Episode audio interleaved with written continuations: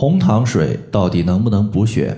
一次和你讲明白。大家好，欢迎收听艾灸治病一百零八招，我是冯明宇。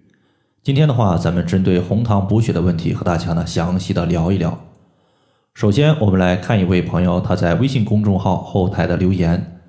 这位朋友他说：“冯明宇老师，我女儿最近在坐月子，我就想着用红糖水给她补补血，但是。”医院的医生说红糖水不含铁，是无法补血的。但是我记得在我年轻的时候，当时我坐月子，医生告诉我补血是可以用红糖水的。那么请问老师，这个红糖水它到底是能不能补血呢？关于这个问题呢，在现实生活中，如果你去问不同的医生，可能会得到不同的答案。比如说你问的如果是中医的话，得到的答案多半是可以。反之，如果你问的是西医的话，得到的答案多半是不可以。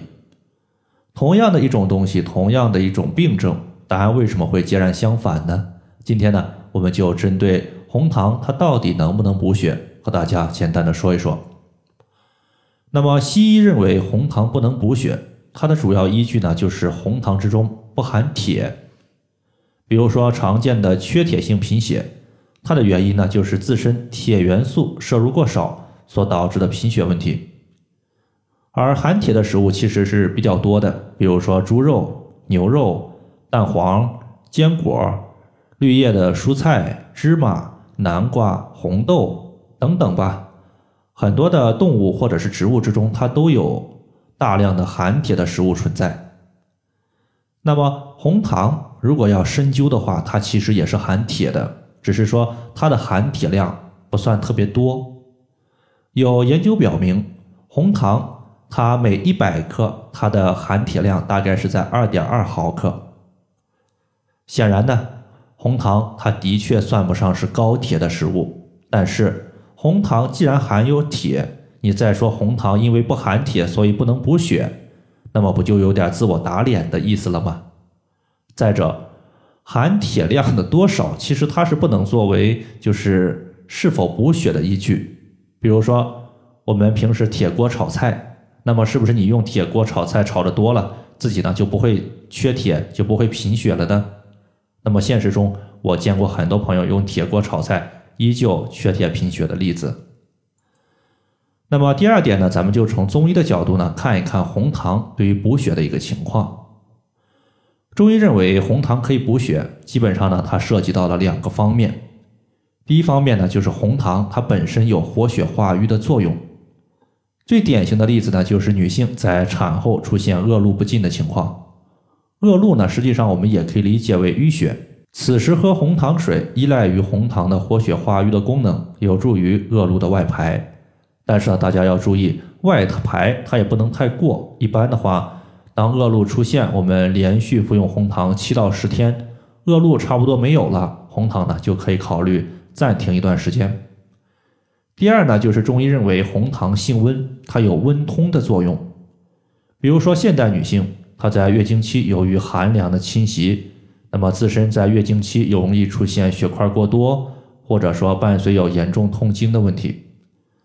中医在解决此类问题的时候呢，有一个原则叫做寒则温之。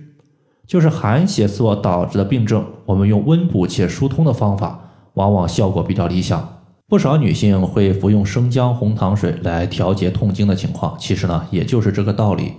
一方面呢，红糖是热性的，生姜呢，它也是热性的，两者呢相互叠加，自然可以解决痛经的情况。但是要注意，它必须是寒凉症状所导致的痛经情况。第三个情况呢，咱们来说一个例子，就是在上个月。有一位女性，她咨询过类似的情况，说自己一直在用红糖温补身体，但是效果一直没见什么效果，究竟是什么情况呢？后来呢，我就让她把自己经常喝的红糖拍照给我看一下，我一看发现她买的其实呢，并不是真正意义上的红糖。具体的分辨呢，我们可以看一下红糖它的包装袋的背面，看一看这个商品它的生产的执行标准。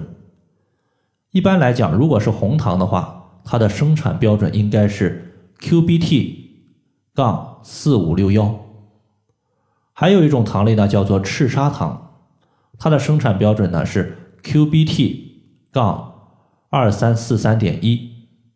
由于两种糖它长得非常像，所以呢，一些商家在销售赤砂糖的过程中，会把它当红糖来卖，而不明真相的人呢，他就因此上当。类似的问题呢，在市面上也是非常常见的，比如说我们经常吃的大米。我们都知道，在东北有一个地区叫做五常，这个地方出产的大米呢叫做五常大米，口感呢是非常好的。但是呢，并非所有五常地区生产的大米，它都可以称之为五常大米。比如说这种情况呢，我们也可以看一下，在大米的包装袋上，大米的执行标准。普通的大米，它的执行标准呢是 GBT 杠幺三五四。而真正意义上的五常大米，它的执行标准是 GBT 杠幺九二六六。所以呢，大家不要看到大米的袋子上写着“五常”两个字，就想当然的认为它是真正意义上的五常大米。其实呢，两者一个是李逵，另外一个是李鬼。好了，以上的话就是针对红糖水补血的情况，就和大家简单的分享这么多。如果大家还有所不明白的，可以关注我的公众账号“冯明宇艾灸”，姓冯的冯，名字的名，下雨的雨。感谢大家的收听，我们下期节目再见。